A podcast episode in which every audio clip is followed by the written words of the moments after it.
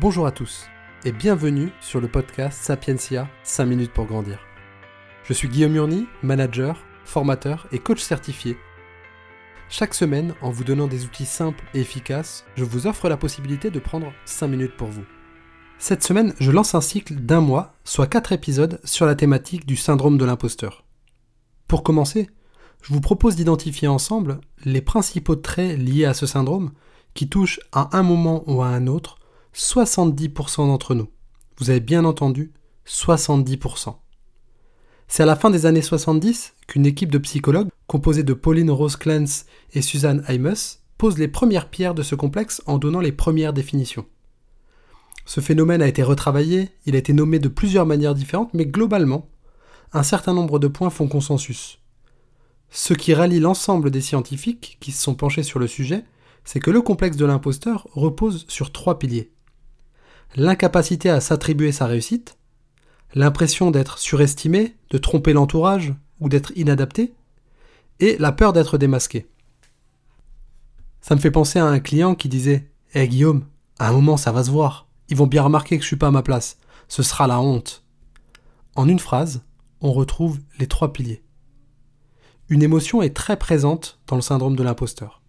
Vous savez, cette émotion qui nous poussait enfant à nous cacher sous le lit, plus grand à fuir ou à combattre. Allez, j'arrête ce suspense qui n'en est pas un, je parle de la peur. Ce même client m'avouait lors d'une séance, ou plutôt il s'avouait à lui-même, que depuis toujours, la peur de l'échec le hantait. Ça l'empêchait même de dormir. Le plus intéressant là-dedans, c'est qu'il n'avait jamais connu l'échec. Reçu au bac à la main, deux années de prépa dans une classe prestigieuse, suivi de l'une des trois meilleures écoles d'ingénieurs de France. Bref, cette peur n'était pas liée à ses résultats objectifs, mais à quelque chose de différent, de plus profond. Alors que tous les indicateurs de réussite sont présents, l'échec envahit son esprit et son action, ou plutôt en l'occurrence son inaction. Ce compagnon de route n'évolue que très rarement seul. Il est souvent accompagné, et c'est un paradoxe, de la peur ou de la culpabilité de réussir. Vous voyez comme moi se dessiner cette zone qui est comprise entre deux peurs, où on peut tous, inconsciemment, nous retrouver coincés, un jour, devant un choix digne d'une tragédie. Si je tente, je risque l'échec, et si finalement je réussis, je risque de me perdre moi-même, de me sentir coupable de ma réussite. Si dans les deux cas je perds, c'est l'autoroute pour la procrastination qui s'ouvre devant moi. L'imposteur s'enferme rapidement dans un cycle infernal, c'est le cycle de l'imposteur, où, comment l'idée de départ, je ne suis pas à ma place, et renforcée par ma propre interprétation des événements.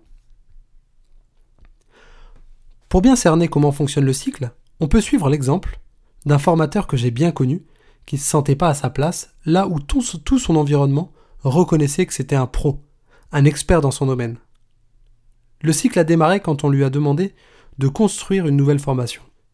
Il s'est rapidement retrouvé coincé entre les deux peurs que je viens de décrire. Ces peurs génèrent généralement deux types d'actions soit la surpréparation, soit la procrastination, ou parfois un mélange des deux. Dans son cas, c'était plutôt quelqu'un de brillant, ou en tout cas c'est ce que les indicateurs objectifs tendent à montrer. Du coup, il s'est mis une pression de dingue qui l'a poussé à un travail frénétique. Et je vous le donne en mille, ce travail l'a amené à produire une super formation.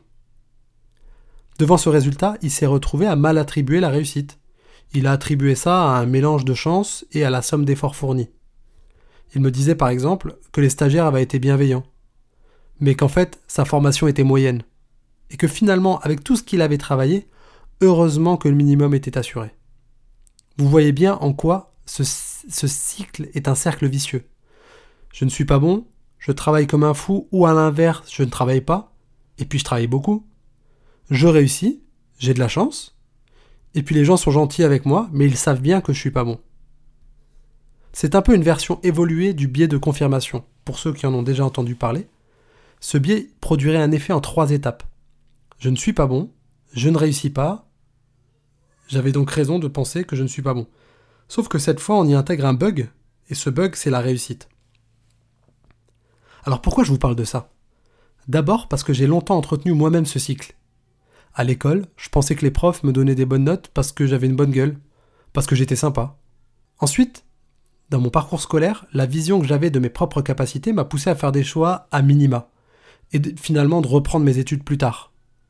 Ensuite, parce que pour bon nombre de personnes que j'ai accompagnées, c'est un cycle qui s'est renforcé pendant des années et qui finalement a toujours amené à la réussite. Là où ça commence à poser problème, c'est quand le défi qui est devant soi est cette fois vraiment très gros. Ce qu'on peut appeler le pilote automatique ne suffit plus à le surmonter. C'est là que l'accompagnement d'un manager ou d'un coach peut aider et fonctionne vraiment bien. Et vous, à où en êtes-vous sur ce sujet? La semaine prochaine, on travaillera ensemble sur les croyances qui peuvent nous enfermer et coincer notre évolution, et surtout sur la manière de les dépasser pour avancer quand même, ici et maintenant. Si ce podcast vous a plu, n'hésitez pas à lui donner 5 étoiles sur votre plateforme de podcast ou à me laisser un commentaire sur ma page LinkedIn.